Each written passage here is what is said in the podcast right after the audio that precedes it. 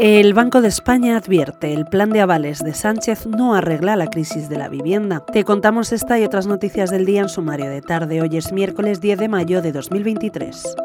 El director general de Economía y Estadística del Banco de España, Ángel Gavilán, ha alertado de que las medidas coyunturales, como los créditos ICO para las hipotecas, no son una fórmula milagrosa para resolver los desajustes de acceso a la vivienda, ya que se trata de un problema, ha dicho, estructural. El organismo defiende que la apuesta debe ser por unas mejores condiciones para el mercado de alquiler privado y señala los riesgos de la ley de la vivienda.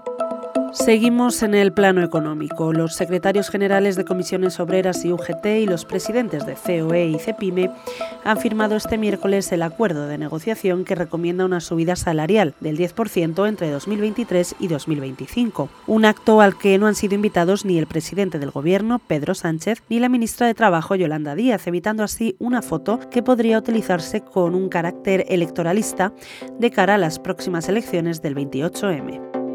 Hoy además, The Objective desvela un audio inédito del caso Tito Berni en el que Marco Antonio Navarro, alias el mediador, asegura que el exministro José Luis Ábalos le consideraba uno de sus hombres en Canarias. En la grabación, Navarro dice haber recibido un encargo directo del exministro de Transportes y una llamada del presidente de Canarias, Ángel Víctor Torres, con quien iba a reunirse supuestamente unos días después para encargarse de un asunto.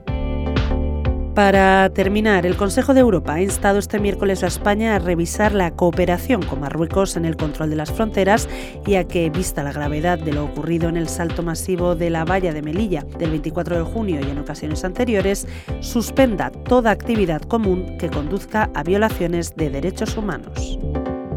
Lo dejamos aquí por hoy. Tienes estas y otras noticias en abierto en theobjective.com. Volvemos mañana.